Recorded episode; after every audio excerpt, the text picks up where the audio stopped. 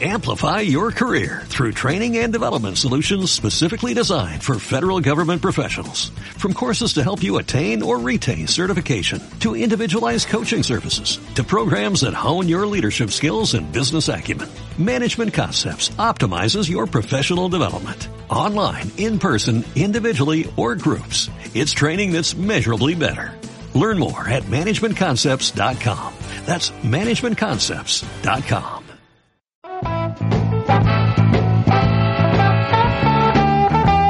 Todos los miércoles a las 6 de la tarde en la Radio Universitaria de León, La Hora de la Absenta, tu programa de literatura. Poesía, novela, teatro, actualidad literaria. La Hora de la Absenta, para que la palabra sea la libertad del hombre.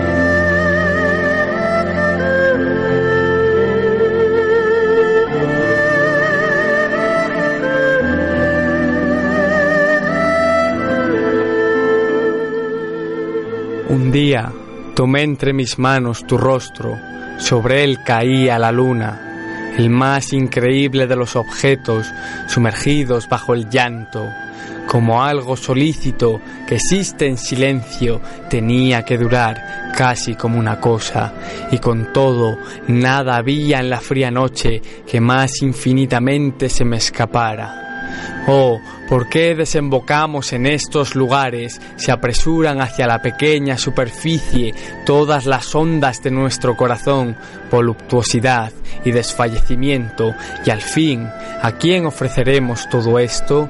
Ay, al extraño que nos ha malentendido, ay, a aquel otro que nunca hemos encontrado, a aquellos siervos que nos han maniatado, y a los vientos de primavera que se han desvanecido y a la quietud, la perdedora.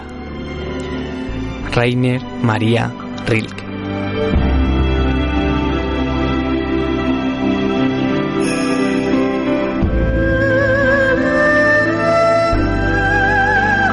Bienvenidos radiantes una tarde más a la hora de la absenta, tu programa de literatura en Radio Universitaria de León 106.6 FM 105 Ponferrada. Soy Pablo Guisado y me acompaña como siempre mi querido amigo Carlos Varela. Bienvenido Carlos. Hola, buenas y soleadas tardes Pablo y todos los radioyentes y tan soleadas. Bueno, ya echábamos de menos los, estudios después de haber faltado a nuestra cita semanal hace unos siete días. Pero bueno, estamos aquí otra vez con muchas ganas, con mucha ilusión, con mucha literatura y como siempre os presentaremos nuestra temática. Primero hablaremos de Ga Gabriel de Anuncio, el poeta. Después, en nuestra sección Palabras, traemos la etimología. Y por último, hablaremos Carlos y yo un poco sobre la literatura y la espiritualidad del hombre. Pues sí, y recordad todos los radioyentes que podéis poneros en contacto con nosotros, con la hora de la absenta, mediante nuestras redes sociales. Estamos primeramente en Twitter, en arroba hora barra baja absenta, hora barra baja absenta. Estamos también en Facebook, nos llamamos la hora de la absenta, no tiene pérdida. Y también nos podéis enviar un email a nuestro correo electrónico, la hora de la absenta gmail.com, todo seguido y con minúsculas.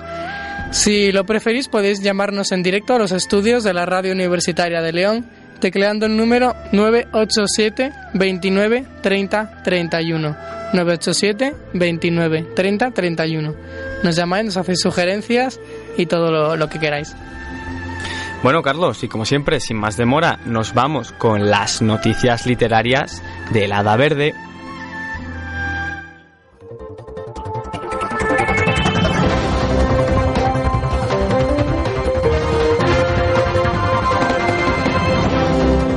Miércoles, 18 de mayo. Presentación del libro Muros marcados con tiza, de Felipe Zapico Alonso, en el Museo de las Alhajas a las 7 de la tarde. Jueves 19 de mayo, conversación en torno a Días Impares de Mercedes Rojo en el Ateneo Varillas a las 8 y media de la tarde.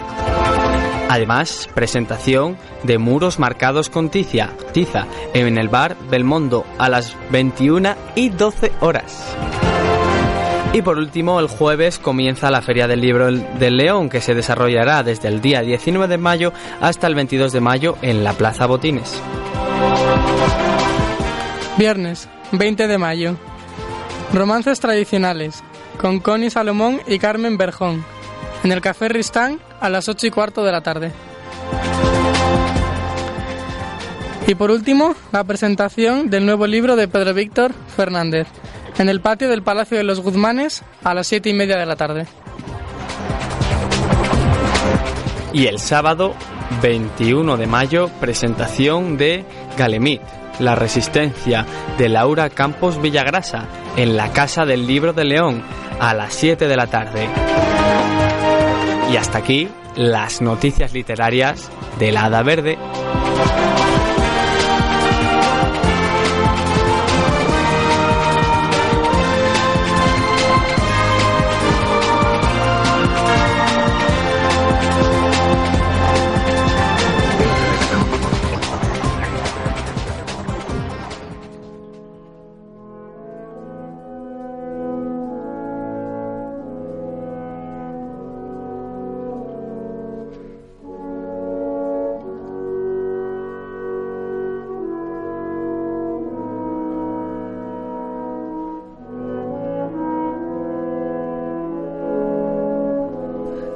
Pues aquí con esta maravillosa música de la apertura de la ópera de Tannhauser de Wagner, abrimos este nuevo tema, este uno de los últimos capítulos de este gran libro que es La hora de la absenta que se va terminando ya.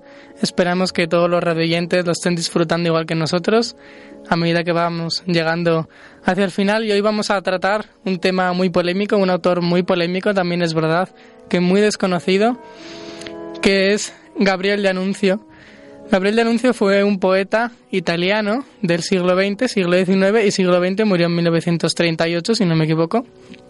Y es eh, un poeta desconocido y polémico por la siguiente razón. Eh, fue uno de los grandes ideólogos, fundadores y una de las personas que puso el caldo de cultivo de la ideología fascista italiana y de todos los rituales y, bueno, ceremonias fascistas italianas, amigo de Mussolini, y colaborador ideológico, podemos decirlo así, de Mussolini y de todos los fascistas italianos. Quizás por eso le han dejado hoy en día más relegado, le han dejado más olvidado, le han dejado casi como uno de los teóricos de esa teoría del fascio italiano, pero que, y realmente su obra literaria, que es magnífica, eh, ha quedado bastante relegada y bastante olvidada. Por eso desde la hora de la absenta queremos reivindicar su legado literario, no su legado ideológico, que nadie se equivoque. hay que saber separar eh, la ideología de las personas de sus obras literarias, de la calidad de su arte, de la calidad de su literatura. Y la verdad es que aunque tenga obras, sobre todo novelas y teatro, puesto que fue dramaturgo, poeta, novelista, también escribió ensayos, que sí que tienen un marcado carácter y tinte fascista, tenemos que saber mirarlo como una, un testimonio del tiempo en el que vivió. Es como si intentamos desprendernos de, por ejemplo, Sonrisas y Lágrimas, porque es una novela, una novela, un musical eh, hortera, cursi y que transmite una serie de ideales machistas y conservadores, puramente americanos, que hoy en día en nuestra sociedad no encajan. Hay que verlo como un producto de su tiempo y por lo tanto que tiene que ser estudiado y que tiene que ser valorado. Exactamente, Carlos, como comentabas, mm, toda obra de arte es hija de su tiempo, que diría nuestro querido amigo Vasily Kandinsky. Kandinsky. Siempre sale Kandinsky a relucir. Y sin duda no podemos eh, denostar a este gran autor, a este gran poeta, a este gran novelista simplemente por sus ideas políticas. En este programa, a la hora de la absenta, damos mucha importancia a la calidad literaria, al espíritu humano y las ideas políticas no nos importan tanto como las ideas humanas o las ideas literarias. Como comentabas, Carlos, es un poeta, un escritor bastante denostado, bastante desconocido y por ello eh, propusiste que lo trajéramos aquí al programa para presentárselo un poco a nuestros oyentes, que seguro que muchos de ellos lo conocen. Y también tendríamos que decir que hemos leído algunos de sus poemas y nos hemos quedado maravillados con ellos y después los traeremos aquí a juego para que nuestros oyentes puedan disfrutarlos. Pues sí, porque como bien dice Pablo, cada vez que traemos a un poeta se conoce a los poetas por sus obras y no por sus palabras, ¿no? Que bueno, pueden ser al fin y al cabo lo mismo, sus obras, sus palabras, eh, pero bueno, Ahí me está sonriendo detrás del cristal. es un juego dadaísta. Es un juego dadaísta. Uy, los juegos dadaístas. Estos podíamos traerlos un día también aquí a la hora de la absenta. Seguro que no le hacía mucha gracia a Gabriel de Anuncio los juegos dadaístas. estoy seguro, no, estoy seguro de que no le, no le gustaba mucho. Pero bueno, en cualquier caso vamos a sumergirnos un poco en este fascinante personaje que es fascinante.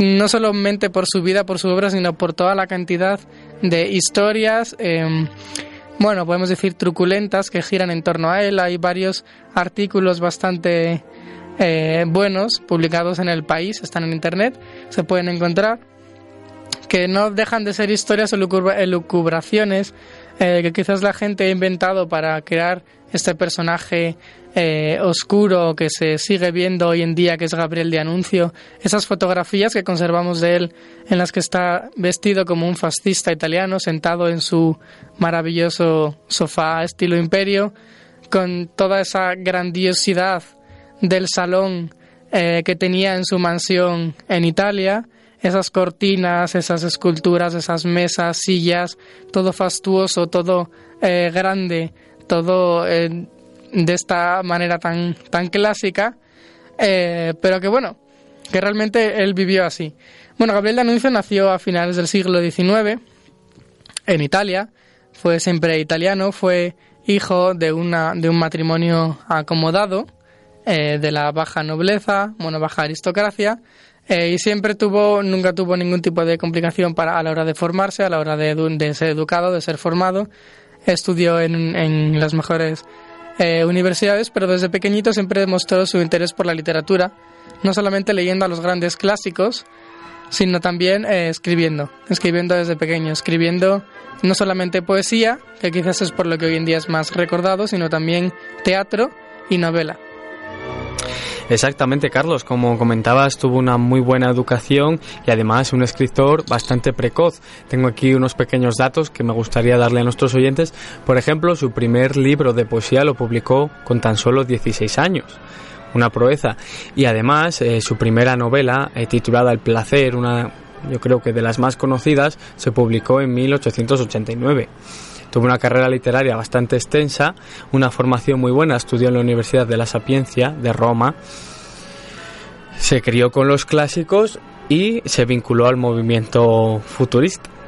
Pues sí, vinculado al movimiento futurista, ese movimiento de vanguardia que tan reciente tenemos, Pablo. Sí, muy reciente, muy reciente. Y muy, muy reciente, sí. Y, y, bueno, que por cierto, vamos a aprovechar para decirlo.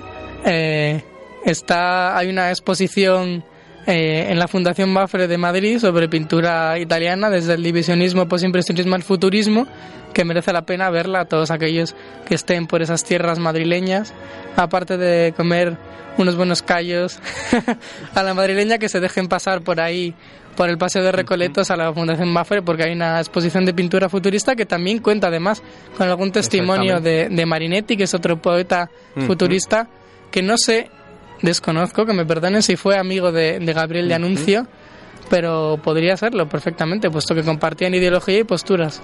Exactamente, y vinculando con esta exposición tan magnífica que vimos y que se la recomendamos a todos nuestros espectadores, a, todos nuestros oyentes, en, esa, en una de esas vitrinas había una, una, una revista de poesía futurista, ¿te acuerdas, Carlos? Sí, una revista de poesía futurista. De Marinetti, y probablemente quizás puesto que no pudimos ver el interior, a lo mejor anuncio está en ella.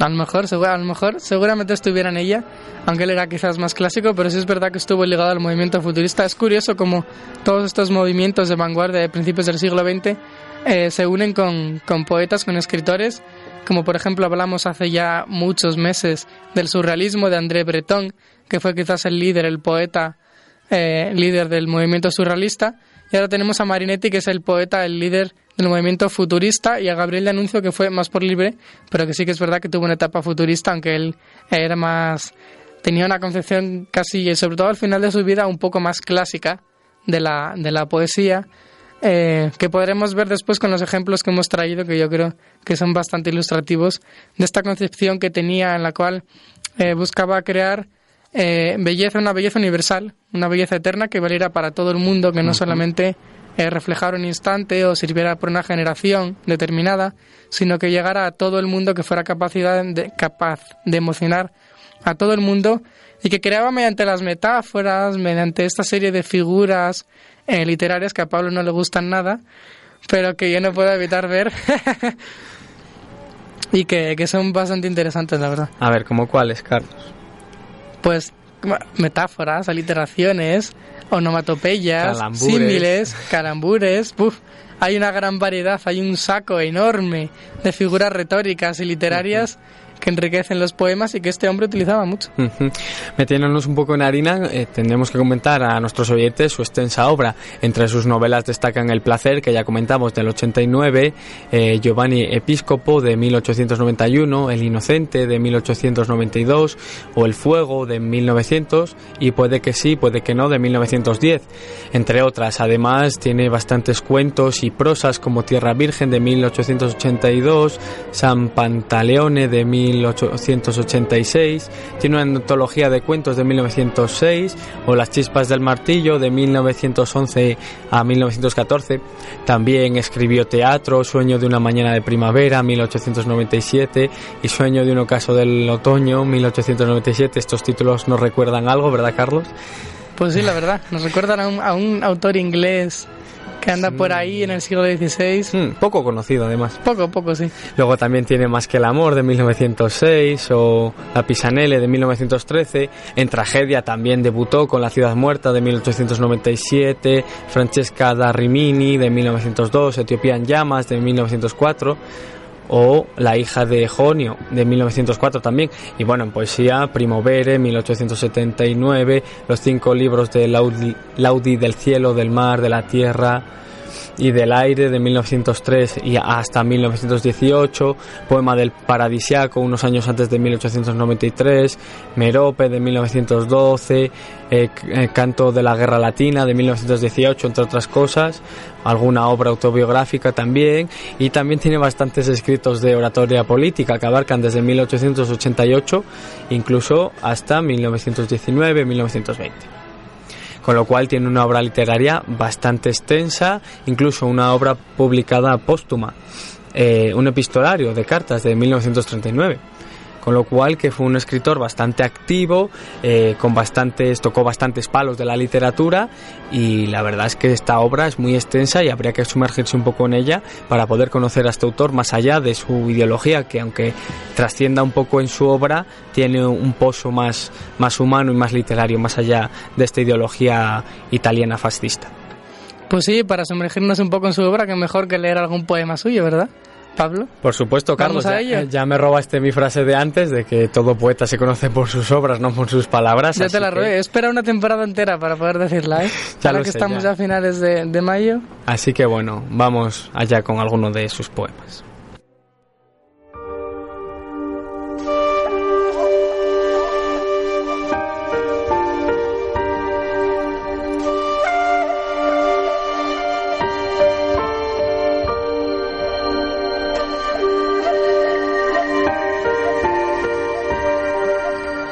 Han existido mujeres serenas de ojos claros, infinitas y silenciosas como esa llanura que atraviesa un río de agua pura. Han existido mujeres con visos de oro, rivales del estío y del fuego, semejantes a trigales lascivos que no hieren la hoz con sus dientes, pero que arden por dentro con fuego sideral ante el cielo despojado. Han existido mujeres tan leves que una sola palabra, una sola, las convirtió en esclavas. Y existieron otras, de manos rojizas, que al tocar una frente suavemente disiparon sus ideas terribles. Y otras cuyas manos exangües y elásticas, con giros lentos aparentaban insinuarse creando una ordimbre rara y fina en que las venas simulaban hilos de vibración ultramarina. Mujeres pálidas, marchitas, devastadas, ardidas en el fuego amoroso hasta lo más profundo de sí mismas, consumido el rostro ardiente, con la nariz agitada por el impulso de inquietas aletas, con los labios abiertos, como yendo hacia las palabras pronunciadas, como los párpados lívidos y como las corolas de, de las violetas. Y todavía han existido otras. Y, maravillosamente, yo las he conocido.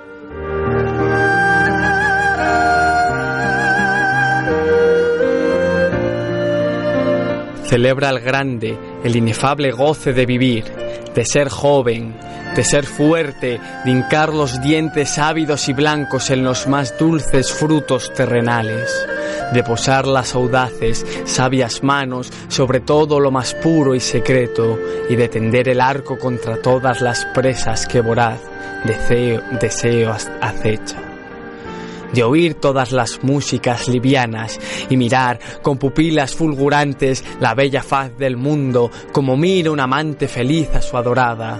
A ti el placer, oh amiga, a ti el sueño, yo quiero revestirte en la más roja de las púrpuras regias, siquiera tiña su seda con la sangre de mis venas.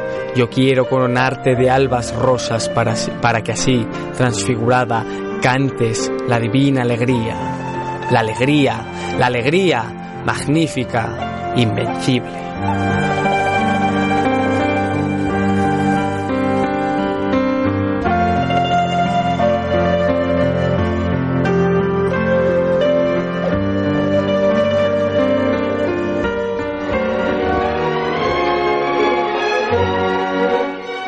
Un impresionante Gabriel de anuncio, no sé qué pensarán nuestros radioyentes, pero a mí desde luego me ha dejado la piel de gallina, la verdad. Sin duda, Carlos. Mm, poemas muy profundos, con mucho pozo humano, con mucha literatura, más allá de esa ideología que no tenemos nada que ver con ella.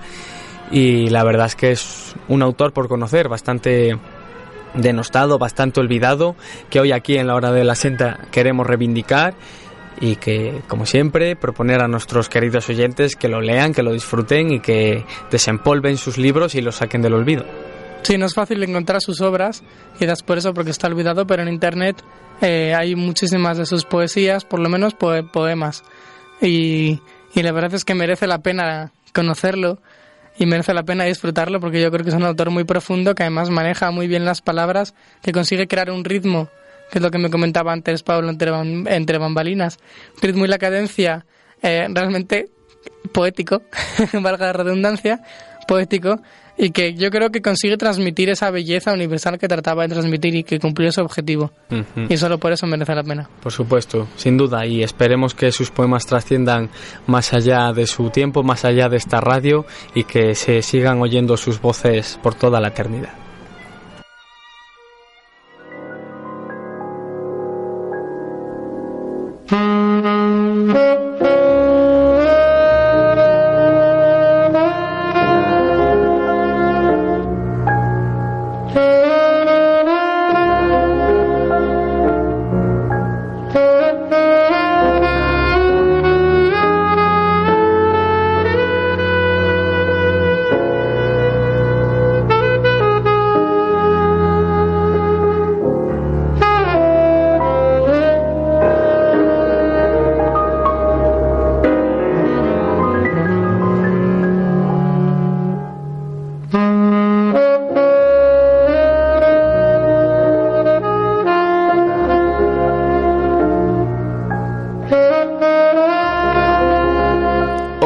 En nuestra sección Palabras, Etimología, el origen de las mismas.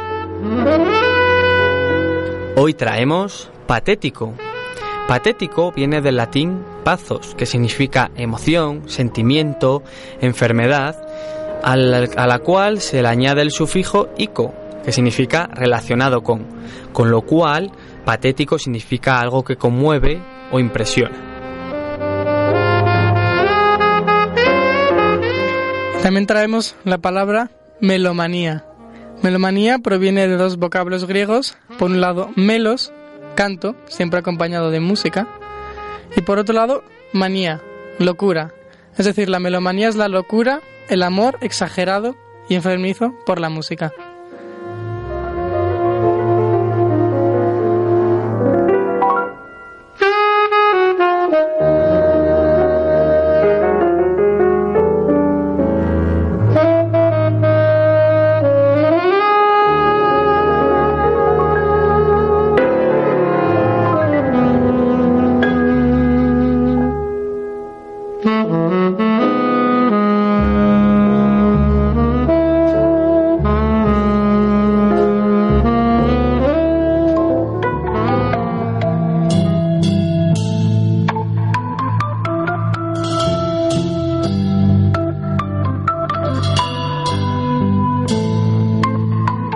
Seguimos aquí en directo en la hora de la absenta, tu programa de literatura. Son las 6 y 27 minutos exactamente.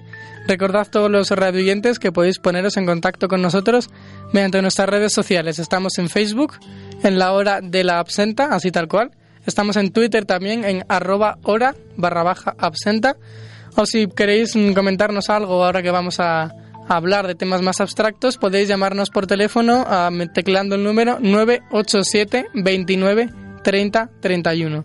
987 29 30 31. Si no, tenemos disponible nuestro correo electrónico también la hora de la absenta arroba gmail.com. Todo seguido y con minúsculas. Y vamos allá. Exactamente, Carlos, y esperemos que nos llame mucha gente, que nos escriba muchos Twitter, que nos escriban al Facebook, que nos escriban al correo, todo lo tenemos abierto porque queremos que esto sea un diálogo extenso con toda la comunidad universitaria, con toda la gente de nuestra querida ciudad, de León, de la provincia, de todo el mundo que nos esté escuchando, porque vamos a hablar de un tema muy profundo que ya hemos debatido alguna vez, se ha dejado entrever, pero hoy que es el penúltimo programa y ya que al último tenemos una cosa muy especial preparada que no podemos podemos desvelar todavía, es una sorpresa y esperemos, queridos oyentes, que la semana que viene nos apoyen, nos arropen y estén ahí con nosotros en el último programa de la temporada de la hora de la senta de esta segunda temporada.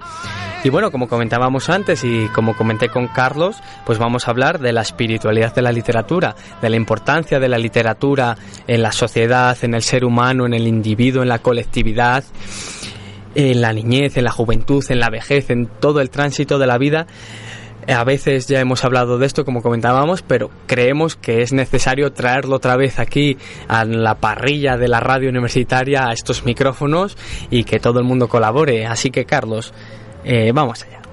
Pues sí, vamos allá. Y qué mejor para introducirlo que una de las eh, frases, oraciones que, que bueno, me, van a permitir los radiantes que divague un poco eh, puesto que estamos aquí pues en una tarde calurosa de primavera, los pájaros cantan, hay margaritas y flores en la hierba, hace mucho calor y se está muy a gusto, la verdad, divagando sobre literatura. Y acabo de venir ahora mismo de ver eh, bueno, un trozo de una película que se llama Monuments Men, dirigida por George Clooney que habla de los robos de obras de arte por parte de los nazis, que es un tema muy poco tratado en el cine, pero que bueno, George Clooney lanzó esta película en 2014 para hablar un poco, para dar, para dar a conocer ese comando de hombres que se dedicaron durante un año entero, del año 45, 44 y 45, final de la Guerra Mundial, a tratar de recuperar todas aquellas obras de arte que había intentado, bueno, que había intentado, no, que había robado, de hecho, eh, Hitler y los nazis para su gran museo que pretendía crear en la nueva ciudad que iba a ser la capital de Alemania, la capital del Reich, o si no directamente para quemarlo, ese arte degenerado esa exposición de arte degenerado que crearon con todos los vanguardistas que pretendían quemar. Y en esta película, que vengo ahora de ver, eh, el personaje de George Clooney, que es el director de este grupo de Monuments Men que existió de verdad, eh, dice, sí que es verdad que de manera un poco, bueno, norteamericana, sensacionalista, le podemos achacar todo lo que queramos, como ha hecho la crítica tan despiadadamente como le gusta hacer de vez en cuando, dice que, que, que los nazis matan a personas, los nazis derriban las casas, pero que los nazis pueden derribar eh, las casas de las personas y esas personas volverán a rehacer sus casas. Pero que si los nazis acaban con el arte, con la historia del arte de la humanidad, no podemos volver a crearlo y nos están quitando nuestra historia, nos están quitando nuestro pasado y por lo tanto nos quitan nuestra identidad. Y por ello la literatura es tan importante, es tan importante porque es nuestra historia de la literatura, es la historia del pensamiento, la historia del gusto artístico y estético, la historia de nuestras emociones, de nuestros sentimientos y de nuestros pensamientos. Y por lo tanto, si nos la quitan y si no nos dejan conocerla, si no la valoramos, estamos echando a perder nosotros mismos, nuestra persona. Es que no sé cómo expresarlo, ¿Mm? no sé cómo decirlo más claramente. Exactamente, Carlos. Eh, ya sabes que en estos pensamientos coincidimos y sin duda toda manifestación artística es la esencia humana y casi más que una experiencia individual que nace de un interior único, es una experiencia vital, tan humana, tan intrínseca, tan atávica, que nos une tanto a las raíces del ser humano que es el aprendizaje mismo, es la historia del hombre. El arte es la historia del hombre, no es la historia del arte, no es la historia de la música, no es la, la historia de la literatura, es la historia con palabras, es el hombre con palabras, es el ser humano con palabras. Y de hecho traigo aquí una frase de Jorge Uteiza que ayer, bueno, mientras estaba estudiando, pues siempre está bien tener un poco tiempos de asueto y mirar un poco más allá, buscar otras cosas. Y traigo una frase que me llamó mucho la atención y un motivo de proponerte este tema fue una, esta frase del gran escultor y poeta Jorge Oteiza que falleció hace unos años que dice el vuelo no está en el viaje a donde era su destino el vuelo está en volar en volar. La poesía es volar sentirse pájaro y desaparecer como un pájaro en una corriente de aire en un viento en un ciclón que se lleve toda esta mierda de la tierra y después de descubrir esta frase, que la, eh, la poesía es volar, es sentirse pájaro, es dar alas al hombre, la literatura es la divinidad del hombre.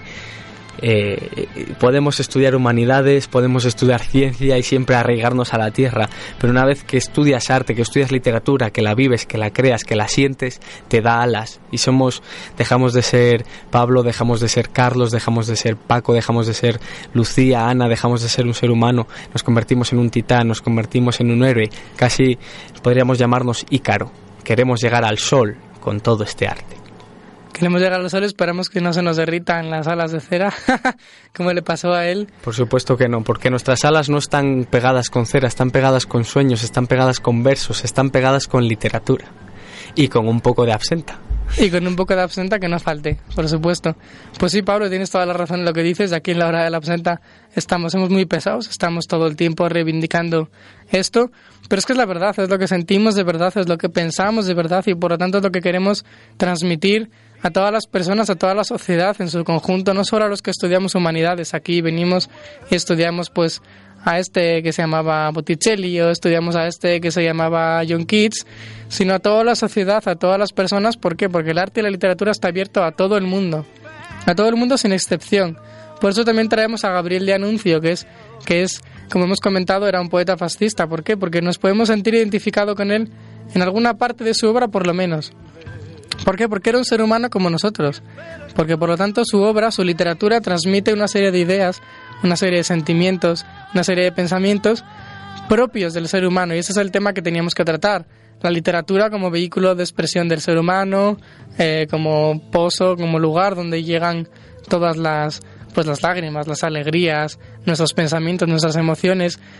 Al fin y al cabo, la literatura como testigo de la historia del ser humano, casi como una mole de roca, eh, como una escultura que ha estado sentada, como el pensador de Rodin, observándonos a lo largo de toda nuestra historia, a lo largo, por supuesto, de la historia, desde que sabemos escribir, y, y- y que ha estado observándonos, y un, un gran gigante al que podemos preguntar en cualquier momento de la historia. ¿Qué pasó en este momento? ¿Cómo pensábamos? ¿Cómo, cómo, cómo veíamos las cosas? ¿Cómo amábamos? ¿Cómo sentíamos? Ujú. Exactamente, es un testigo y no un testigo mudo como puede ser todas esas obras de arte, todas esas grandes construcciones que acabamos de ver hace unos días, Carlos, por allí, por el sur de España. No, es un testigo que habla, es un testigo vivo que nos cuenta, que nos comenta, como acabas de decir, cómo vivían, cómo sentían las personas, cuál era el pensamiento de la época, pero va mucho más allá. En la literatura no solo vemos el pensamiento de una época, sino vemos todos esos ideales, todas esas pensamientos, sensaciones, sentimientos que trascienden más allá y que nos vinculan al ser humano en toda esa vorágine de palabras, en toda esa espiral de versos, de letras. Y a fin de cuentas une todas las épocas y crea un círculo siempre inacabable que estará en continuo movimiento. ¿Por qué? Porque la palabra poesía, porque la palabra literatura, porque la palabra arte eh, son mucho más que palabras, no es un mero concepto, es una, una realidad viviente que siempre va a estar ahí.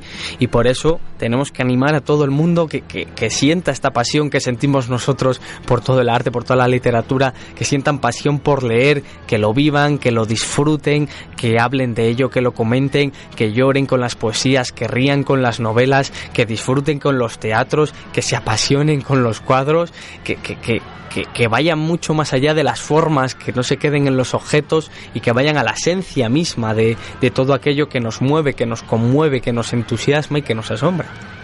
Pues sí, que vivan con pasión, que vivan con, con amor, que vivan con ilusión, como nos decía Gabriel de Anuncio en esa poesía que nos has leído al principio, Pablo. Y que, que como, bueno, Gabriel de Anuncio se refería sobre todo a los jóvenes, pero no hace falta ser joven para vivir con pasión, para vivir con emoción el arte, la literatura. Ya sabemos que la juventud está por dentro, no está por fuera. La juventud se lleva por dentro en nuestros corazones y en nuestra cabeza, en nuestra mente. Como decía eh, Voltaire, eh, la única cosa que tiene que preocuparse por la edad es el vino o el queso. El resto de las personas no tenemos que preocuparnos por nuestra edad, puesto que podemos vivir perfectamente, eh, podemos disfrutar perfectamente la literatura, del arte, del cine, no solamente literatura y arte, sino también cine y todo el resto de vehículos de expresión que tiene el ser humano tengamos 20, tengamos 50 u 85 años. Eso no nos lo impide y es algo que además tenemos que hacer, es que debemos hacerlo. No es solo una cuestión eh, de gusto, de decir, bueno, pues vamos a... No, no, es que tenemos que hacerlo sí o sí, porque es nuestra historia, es nuestro pensamiento, somos nosotros y no podemos olvidarlo.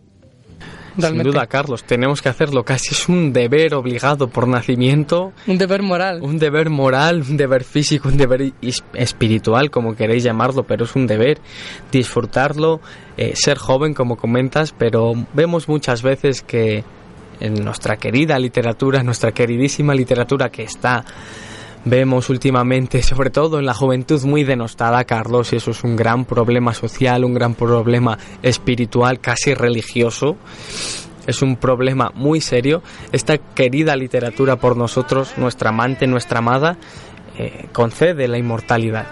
Y ahí es donde tenemos que llegar, a poder ir más allá de las cosas de los libros, como comentábamos antes, esa trascendencia, la inmanencia no sirve en la literatura, la, literatura te convierte en un ser divino, en un ser eterno, en un ser inmortal, que te lleva, que te arrastra. ¿Quién era Homero? No lo sabemos, no sabemos quién era Homero, no sabemos quién era Ovidio, no tenemos fotos, no tenemos descripciones, tenemos algún busto idealizado, pero ese no era Homero. Homero era sus palabras, el gran poeta, el gran bardo de la antigua Grecia, que aún sobrevive a nuestros días, que se ha convertido en un clásico, en un dios de la literatura, en un eterno, en un inmortal.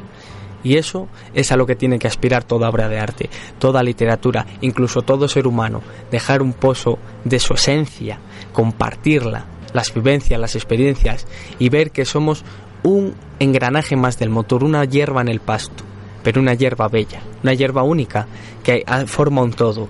Y eso lo vemos en la poesía, eso lo vemos en las novelas, en la literatura en general, en todo el arte. No estás muy cesaniano hoy, Pablo. Pareces hijo de Cézanne hablando de la de que el arte tiene que aspirar a la eternidad, tiene que aspirar a la inmortalidad. Pues sí, me has recordado, la verdad, me has recordado mucho cuando estabas hablando a, a Keats, este gran poeta romántico que machacamos tanto aquí, que hace mucho que no hablamos de él, en la hora de la absenta, con esa esas sodas que tenía las urnas griegas a los mármoles del Partenón que podían contar en el British Museum. Esa eh, histeria que tenía él por trascender, por trascender. ¿Por qué el arte? ¿Por qué la literatura? Tiene que trascender, tiene que ser inmortal, tiene que ser eterno. Y el ser humano no, el ser humano es efímero. El ser humano vive lo que vive un suspiro corto. Así, parafraseando a Pablo. La vida es un sueño breve. Un sueño breve, vive lo, mismo que una, que una mariposa. Entonces, es ese, ese ansia por la eternidad, ese ansia por, por, por trascender, esa ansia por dejar nuestro, nuestra huella, pero que no, si, no siempre fue buscada por los poetas, sino que ha quedado ahí. Ha quedado ahí porque es fruto de nuestro pasado, es fruto de nosotros y porque lo seguimos valorando hoy en día y gracias a Dios que lo valoramos. Porque si no lo valoráramos. por supuesto. Y a la sazón, Carlos, traigo una frase del gran poeta Rilke, que sé que te gusta. Rilke, Rilke. Me lo recomendaste y allí y, eh, hemos traído un poema suyo al inicio de este programa y estuve leyendo un poco sobre él y traigo una frase que llama bastante la atención, que viene a cuento sobre este tema, que dice, las obras de arte nacen siempre de quien ha afrontado el peligro, de quien ha llegado hasta el extremo de una experiencia. Tantas palabras de un gran poeta. Palabras que te dejan sin sentido, que te dejan mudo, que te ayudan a pensar, a reflexionar. Y una vez que hablamos de Keats, que hablamos de Homero, que hablamos de cualquier poeta, de cualquier escritor, eh, de cualquier anónimo, que no se conoce el cantar de Mio Cid, el poema anónimo por excelencia, no tiene nombre, pero ha hecho inmortal a su autor ese tal anónimo es más conocido que nadie. Pues sí, es el, autor quizás más conocido por todo el mundo, ¿verdad? Por supuesto. y el que más obras tiene, además. Sí. Ha dejado un montón de obras escritas, yo no sé eh, cómo pudo vivir tanto para poder escribir tanto a lo largo de todos los siglos. Y por cierto, hablando de anónimos, eh, una cosa que he leído hoy en el mundo, creo, no sé si en el mundo o en el país, eh, ha aparecido un ejemplar del Lazarillo de Tormes firmado por un autor que se está investigando, no se sabe muy bien, puede ser que dentro de poco tengamos que borrar los libros de texto de todo y los manuales de literatura y decir que el Lazarillo de Tormes ya no es anónimo, sino que tiene un autor. Una cosa muy curiosa, la verdad. Bueno, pues estaremos atentos a la noticia y a ver si la próxima semana se resuelve y podemos comentarla con nuestros oyentes. Y de lo que hemos hablado antes acerca de, de la dejación, del maltrato a la literatura, sobre todo en esta nuestra querida juventud que vemos que un libro no vale nada, que vale mucho más una copa que cualquier libro, ¿qué dirías, Carlos? Bueno, pues ¿qué voy a decir? ¿Qué voy a decir? pues nada, estamos asistiendo a un proceso de que ya vio Kafka hace mucho tiempo y que se está acentuando hoy en día. Yo no sé por qué, por qué extraño mecanismo, cerebro atormentado, eh, planificado, no sé si es fruto del azar o no, pero yo la verdad es que cada día mm, veo que estamos en una sociedad más deshumanizada y sobre todo una, una sociedad que cada vez eh, va perdiendo más las formas, no sé cómo, no sé cómo expresarme, la sensibilidad. Yo desde que empecé a estudiar arte y desde que empecé a, estudiar literatura, pues me he vuelto muy sensible, yo no sé por qué. Eh, soy muy sensible, la verdad, a, todas las, las, obras literarias, sobre todo a la música, especialmente a la música. Se me hace llorar muy fácilmente con una canción bien escogida en un momento bien escogido. Y veo que la sensibilidad, esta sensibilidad artística, poética, estas buenas formas, esta, esta educación, casi esta elegancia, se está perdiendo. Veo una sociedad cada vez más ordinaria, eh, más eh, vulgar, en el que yo no me quiero meter con nadie, pero no sé, cada vez la gente va más vestida con chándal por la calle, da más voces. Sí, sí, sí, da más voces, habla más alto, de formas más groseras. Yo no sé si es por la influencia de ciertos programas, de ciertas cadenas de televisión que transmiten este modelo y que y todo esto aparte de ser por programas de televisión es porque estamos abandonando la literatura por supuesto. estamos abandonando el arte estamos abandonando la cultura y estamos abandonando todos estos eh, grandes maestros del pasado que tenemos, que pueden enriquecernos y que podían hacer de nosotros personas cultas, educadas, cultivadas y sensibles, sobre todo sensibles y humanas. Exactamente, cuando ves un programa de televisión se te cae el alma a los pies, ya no solo por los modales o por las pintas de, de los espectadores incluso, de los locutores, de los presentadores, sino por el vocabulario que se usa. Luego te vas a una novela y dices, por favor, ¿cómo se hablaba así en la época? ¿Quién escribía así? Si es que es magnífico. El arte de la palabra se está perdiendo, el arte de, de la oratoria, el vocabulario, las buenas formas, la expresión. Y en la literatura te da todo eso. Está ahí, es gratuita. Eh, es un amante que está abierta a todos los a todo el mundo que quiera visitarla y, parece que hay miedo, hay miedo a entrar un libro. ¿Por qué? Porque es aburrido, porque es largo, porque qué rollo es leer, no lo sé, pero es, es un, a día de hoy eh, la literatura está más democratizada que nunca. Están las bibliotecas llenas, los libros de bolsillo valen nada. En internet hay mil novelas, mil poemas en PDF que puedes leer perfectamente, que no te lleva mucho tiempo y parece que hay un miedo, un pavor atroz. ¿Por qué? ¿Por qué? Si te puedes llevar un libro donde quieras, donde te dé la gana, en clase puedes leer, en un parque, en el bar, en el bosque, en la catedral, en la calle, en tu casa, en la cama, durmiendo, como quieras y ese miedo, ese pavor, esa reticencia a coger un libro, parece que incluso las tapas están hechas de carbón y te queman las manos. sí, sí, parece exactamente parece eso mismo que dices y además eh, eh, no sé, más que miedo, a lo mejor es desconocimiento, desconocimiento y sobre todo una cosa que observo yo mucho, me van a permitir los radioyentes que lo diga, en la sociedad hoy en día es eh, que ya no se distingue entre el arte, la literatura y el fast food. O sea, la comida rápida. Parece que todo tiene que ser rápido. Todo tiene. Eh, no sé, nos conectamos a Twitter, a Instagram con nuestro maravilloso iPhone que es rapidísimo. Cuanto mejor es, más rápido es un móvil es mejor. Y tenemos mil cosas, mil eh, informaciones, mil píldoras de información al fin y al cabo, porque son píldoras. Entro en Twitter, leo las, las 140 caracteres que me pone el país y ya creo que estoy informado de todo, que soy un hombre actual. Y es todo y rápido, todo es esa rapidez. Entonces, leer un libro implica otra cosa, implica otro ritmo, implica otro estilo de vida, es así. Implica tienes que profundidad también. Profundidad, lentitud, tienes que saborear las palabras, tienes que leer una página entera. Y eso, eso yo creo que, que ya cuesta hoy en día entre los más jóvenes eh, el sentarse tranquilamente y el leer un libro con tranquilidad, no que te lo den todo hecho, no todo rápido, no todo instantáneo, no todo así. Y es que eso además se ve hoy en día en las redes sociales eh, no sé, creemos que hacemos una foto o hacemos un vídeo y la subimos a Instagram y ya somos, no sé, eh, Man Ray o somos un, eh, artistas profesionales y, bueno, podemos serlo ateniéndonos a ciertas autores, pero, pero hay que distinguir, saber distinguir entre la sociedad de la rapidez, que por hablando de los futuristas, pues mira, nos viene que ni para el pelo. Pues sí, es verdad. La sociedad de la rapidez y lo que es coger un libro con tranquilidad y leerlo. Y yo creo que los jóvenes hoy en día no se enfrentan a él por ello. Porque lleva mucho tiempo y porque, porque no, no es rápido. Pues tendremos que alentar a nuestra juventud, a nuestros niños, a nuestros chavales de esta nuestra ciudad y de todas las que nos estén escuchando, decirles que lean, que es muy importante, que es muy necesario y sobre todo es muy divertido.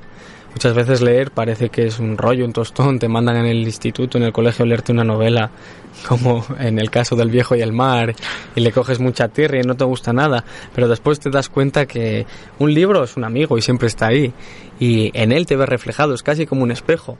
Te llena de aventuras, te llena de alegrías, te llena de emociones, te llena de incertidumbre, de misterios, de terror. Hay un mundo por descubrir, un mundo de fantasía, un mundo de realidad, un mundo de imaginación que hay que ir buscándolo. Es una aventura, la lectura es una aventura y tenemos que inculcarle y desde aquí, desde Radio Universitaria de León, desde el programa La Hora de la Absenta, vamos a tirar de la oreja a los padres, a los profesores, a toda la sociedad que por favor, que a los niños se les inculque la lectura y de un modo entretenido, de un modo divertido, que cojan los libros por su cuenta de la estantería, que lo disfruten, que lo lean, que no tengan que hacer después un trabajo y un resumen, no, que te cuenten las experiencias de ese libro, las aventuras. Eh, engancharse a la lectura es muy difícil y dejarla es muy difícil también. Pero una vez que entras en ella, eh, es seguir adelante, seguir adelante, buscar, buscar y buscar, leer, leer y leer y nada más. Si es muy sencillo ponerse a leer, es muy sencillo pero cuesta. O sea que dejemos esas tapas de carbón que queman y hagámoslas de terciopelo que te acaricien las manos y seguramente, seguramente muchos jóvenes y muchos niños se aficionen a la lectura y lleguen un poco más allá con sus vidas y se vean reflejados en todos los libros, en las páginas espejo páginas de espejo y sobre todo en los niños. Es muy importante, ya vamos a recalcar esto en los niños. Como decía Gloria Fuertes y como ya he dicho varias veces aquí en este programa, eh, un niño al que se le ponga un libro en las manos nunca tendrá un fusil en las manos. Es una afirmación un poco radical, pero puede llegar a ser cierta. Eh, es una realidad. Es así, tenemos que educar a los niños, tenemos que educar a los jóvenes, también hay que educar a los adultos, puesto que hay muchos adultos que no leen, pero quizás los niños, por ser una esponja, ser una mente más en blanco, como decía Erasmo de Rotterdam, pues estén más abiertos a recibir la lectura. Y además es que es muy importante que lean desde pequeños porque luego adquirirán una serie de competencias a la hora de hablar, vocabulario, expresarse. Y esa sensibilidad que yo sigo con ella porque me parece lo más importante de todo, la sensibilidad, eh, la educación, las buenas formas, el buen hacer, la elegancia, no sé, qué se está perdiendo en esta sociedad en la que parece que hay que eh, casi idolatrar esta especie de becerro de oro que nos han construido con la, con la mediocridad y con la ordinaria. Es que es verdad, es verdad, está de, está de moda ser ordinario y eso se ve todos los días en la universidad y en todos los sitios. Y la universidad, en la biblioteca, en el súper, en la calle, en todos lados. En todos los sitios, sí, y eso hay que luchar contra ello, aunque seamos un cuatro hay que luchar contra ello. Hay una novela de Jack London que me perdí el programa de Jack London para gran dolor de mi corazón. Bueno, Estuvo Pablo aquí. salimos se- del paso como pudimos. Saliste del paso como pudiste tú y el Hada Verde, los Por dos supuesto, que te inspiraron. de mi mano. Pues hay una novela de Jack London que está en la biblioteca pública, magníficamente ilustrada, por cierto, eh, que habla, es una distopía y habla de cuando, de un momento en el que el mundo se ha destruido a sí mismo a base de guerras y, todo ha sido, no, a base de guerras no, hay sí, son virus, es un, un virus que se ha propagado por todo el mundo y entonces toda la humanidad ha sido destruida. Tan solo quedan una serie de personas en América, como no, y todo el libro gira en torno a un hombre, un anciano, que vivió, un profesor de la Universidad de Los Ángeles, si no me equivoco, que vivió esa catástrofe, vivió antes de la catástrofe, y que se empeña en guardar, como si fueran pequeñas obras de arte, cualquier libro que encuentra entre las ruinas, los guarda en una cueva, deja escrito quién es el autor de ese libro, si lo conoce, de qué va el libro, deja escrito también eh, una, un- la transcripción de las letras, cómo pronunciar cada letra, cómo leer cómo, cómo enseñar a leer esos libros. Y, y al final Jack London hace una reflexión preciosa y es lo que hemos estado reflexionando aquí eh, nosotros, pero que él lo dice mejor. Y es que no, se, no pueden olvidar todo ese pozo, no pueden olvidar toda esa gran eh, legado literario y artístico, pero en este caso literario, porque olvidarían otra vez eh, lo que son. Y él, el protagonista del libro, es consciente de que ahora tienen que empezar de cero. Tienen que empezar desde la prehistoria, que volverá a haber guerras, volverá a haber hambre. El ser humano, como ha olvidado quién es, porque todo eso se ha perdido, volverá a cometer los mismos errores del pasado otra, una y otra vez, una y otra vez, se va y se irá destruyendo hasta que vuelvan a hacer y volverá otra vez a hacer eso. Pero sin embargo, si conserva ese legado, si conserva esos libros, que es lo que se empeña en hacer el protagonista, pues el ser humano ya habrá aprendido, podrá leer allí, podrá ver lo que ha hecho, podrá ver quién es, podrá saber quién es. Es que es algo tan importante como saber quién eres. Es tan importante como eso. Exactamente, Carlos. Bueno, ya el tiempo se nos está acabando, así que nos tendremos que ir despidiendo ya. Hasta la próxima semana, el día 25, miércoles, el último programa de la segunda temporada de La Hora de la Absenta. Va a haber muchas sorpresas. Esperemos que todos estéis ahí con nosotros y que lo disfrutéis igualmente que nosotros lo vamos a disfrutar. En esta charla no nos ha llamado nadie, pero hemos tenido muchos Twitter, muchos, muchos mensajes en Facebook, muchos mensajes en, en el correo electrónico, con el apoyo, con las impresiones de nuestros amigos, de nuestros compañeros y esperemos que, la gente se siga animando, que nos siga escribiendo, que sigan leyendo, que sigan pensando y que sigan reflexionando. Y bueno, Carlos, nos tenemos que despedir ya. Pues sí, nos vamos ya hasta el último programa. Esperamos que todos los redoyentes pues compartan esa pasión que tenemos nosotros por la lectura, por el arte, por la cultura en general, que lean no solo a Gabriel de Anuncio, que es muy, muy interesante, sino que lean todo, en general, toda nuestra historia. Exactamente, Carlos. Y nos vamos a ir con nuestro querido, con nuestro queridísimo amigo Walt Whitman. No te detengas, pero antes de ello, una frase de uno de los más grandes autores de poesía de todos los tiempos, el animal Holderlin, que decía: El hombre es un dios cuando sueña y un mendigo cuando reflexiona. Nos vamos con Walt Whitman. No te detengas.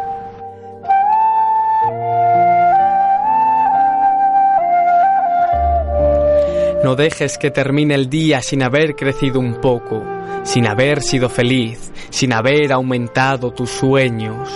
No te dejes vencer por el desaliento, no permitas que nadie te quite el derecho a expresarte, que es casi un deber. No abandones las ansias de hacer de tu vida algo extraordinario. No dejes de creer que las palabras y las poesías sí pueden cambiar el mundo. Pase lo que pase, nuestra esencia está intacta. Somos seres llenos de pasión, la vida es desierto y oasis, nos derriba, nos lastima, nos enseña, nos convierte en protagonistas de nuestra propia historia. Aunque el viento sople en contra, la poderosa obra continúa, tú puedes aportar una estrofa. No dejes nunca de soñar, porque en sueños es libre el hombre. No caigas en el peor de los errores, el silencio. La mayoría vive en un silencio espantoso. No te resignes. Huye. Emito mis alaridos por los techos de este mundo, dice el poeta. Valora la belleza de las cosas simples. Se puede hacer bella poesía sobre pequeñas cosas, pero no podemos remar en contra de nosotros mismos. Eso transforma la vida en un infierno. Disfruta del pánico que te provoca tener la vida por delante. Vívela intensamente, sin mediocridad. Piensa que en ti está el futuro y encara la tarea con orgullo y sin miedo. Aprende de quienes puedan enseñarte las experiencias de quienes nos precedieron, de nuestros poetas muertos. Te ayudan a caminar por la vida. La sociedad de hoy somos nosotros, los poetas vivos. No permitas que la vida te pase a ti sin que la vivas.